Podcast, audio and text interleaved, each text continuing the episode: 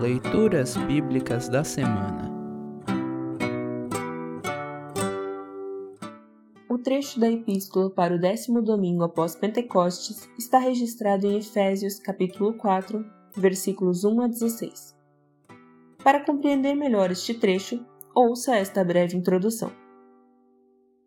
No trecho a seguir, o apóstolo Paulo pede que os efésios sejam unidos, as marcas dessa unidade no espírito são sete, a saber, um só corpo, um só espírito, uma só esperança, um só Senhor, uma só fé, um só batismo, somente um Deus e Pai de todos.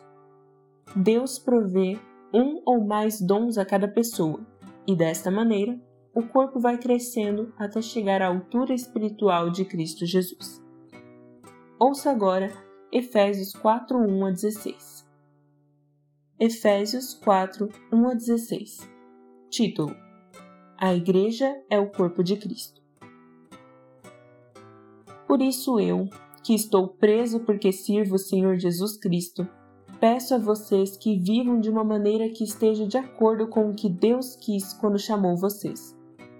Sejam sempre humildes, bem educados e pacientes, suportando uns aos outros com amor Façam tudo para conservar, por meio da paz que une vocês, a união que o Espírito dá.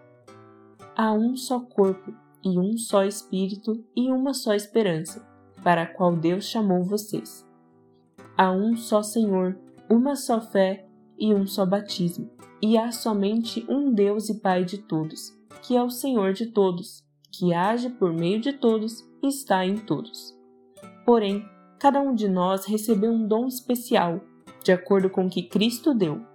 Como dizem as Escrituras Sagradas, quando ele subiu aos lugares mais altos, levou consigo muitos prisioneiros e deu dons às pessoas. O que quer dizer ele subiu? Quer dizer que ele também desceu até os lugares mais baixos da terra, isto é, até o mundo dos mortos. Assim, quem desceu é o mesmo que subiu, acima e além dos céus, para encher todo o universo com a sua presença. Foi ele quem deu dons às pessoas. Ele escolheu alguns para serem apóstolos, outros para profetas, outros para evangelistas e ainda outros para pastores e mestres da igreja. Ele fez isso para preparar o povo de Deus para o serviço cristão, a fim de construir o corpo de Cristo Desse modo, todos nós chegaremos a ser um na nossa fé e no nosso conhecimento do Filho de Deus. E assim seremos pessoas maduras e alcançaremos a altura espiritual de Cristo. Então não seremos mais como crianças, arrastados pelas ondas e empurrados por qualquer vento de ensinamentos de pessoas falsas. Essas pessoas inventam mentiras e, por meio delas, levam outros para caminhos errados. Pelo contrário, falando a verdade com espírito de amor, cresçamos em tudo até alcançarmos a altura espiritual de Cristo, que é a cabeça.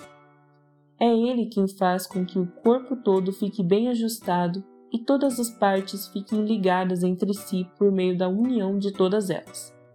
E, assim, cada parte funciona bem e o corpo todo cresce e se desenvolve por meio do amor. Assim termina o trecho da epístola para esta semana. Congregação Evangélica Luterana Redentor Congregar, Crescer e Servir.